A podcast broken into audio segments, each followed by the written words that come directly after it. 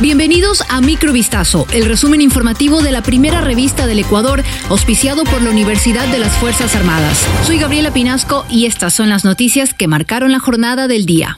La Corte Constitucional aprobó el decreto ley del impuesto redimible a las botellas plásticas no retornables que firmó el presidente Guillermo Lazo el pasado 18 de agosto. En un comunicado, los magistrados mencionan que tomaron en cuenta, entre otras cosas, las circunstancias apremiantes por las que este impuesto debe ser preservado en virtud de la situación de los recicladores de base y sus familias. La idea de este proyecto es proteger a los grupos de atención prioritaria que dependen de esta actividad, así como también tiene por objeto disminuir la contaminación ambiental y estimular procesos de reciclaje hayan fentanilo, la potente droga sintética de efectos opiáceos, dentro de una bodega de la bahía de Guayaquil ubicada en el centro comercial de la urbe.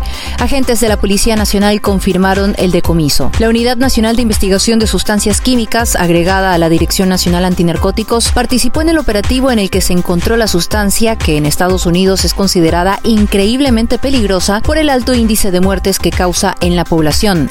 Se trata de siete ampollas de fentalino que fueron decomisadas durante la operación Centinela 2, mediante tareas investigativas, se conoció además que almacenaban fármacos ingresados de contrabando por la frontera sur en Perú y que posteriormente son comercializados en el mercado negro sin ningún tipo de receta. La institución acotó que el decomiso de fentalino llamó la atención de los agentes de la unidad de químicos, dado que esta sustancia sintética es considerada por la ciencia médica como un potente opioide 50 veces más fuerte que la heroína y 100 veces más que la morfina por intentar matar a un juez. Dos sujetos identificados como John Mario L. y Andrés O.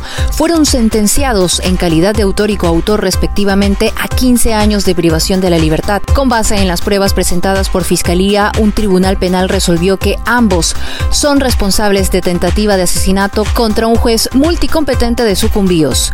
El atentado ocurrió el 19 de septiembre de 2022 en la parroquia 7 de julio del cantón Shushifindi. De acuerdo con lo expuesto por la Fiscalía, John Mario L. y Andrés O. interceptaron el vehículo de la víctima con una motocicleta. Este último, quien viajaba como copiloto, abrió fuego contra el magistrado y quienes lo acompañaban, dejándolos heridos. No obstante, los procesados fueron capturados poco después del intento de asesinato. Un militar en servicio activo es condenado por violación. Vinicio R. deberá cumplir una pena máxima agravada por las agresiones sexuales que sufrió una mujer dentro del recinto militar Paquilla 15. La sala de la Corte Provincial de Justicia de Pichincha rechazó el recurso de apelación interpuesto por la defensa de Vinicio R., quien fue sentenciado a 29 años con cuatro meses de prisión por el delito. Los hechos ocurrieron el 26 de noviembre de 2017 en la parroquia de Amaguaña, en el Valle de los Chillos. En audiencia de apelación, la defensa del procesado pretendió convencer a la sala que la prueba de fiscalía no fue bien valorada por el tribunal, alegando una falta de motivación en el fallo de primer nivel. La fiscal especializada en violencia de género del cantón Rumiñahui destruyó técnicamente estos argumentos, defendiendo nuevamente las pruebas testimoniales, periciales y documentales.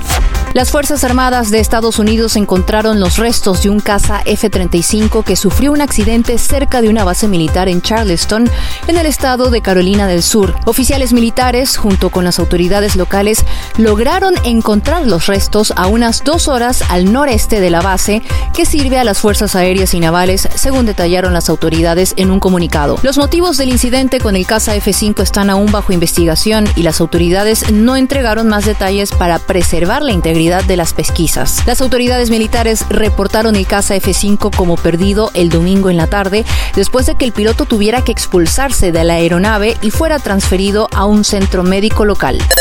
Microvistazo fue auspiciado por la Universidad de las Fuerzas Armadas. Volvemos mañana con más. Sigan pendientes a vistazo.com y a nuestras redes sociales.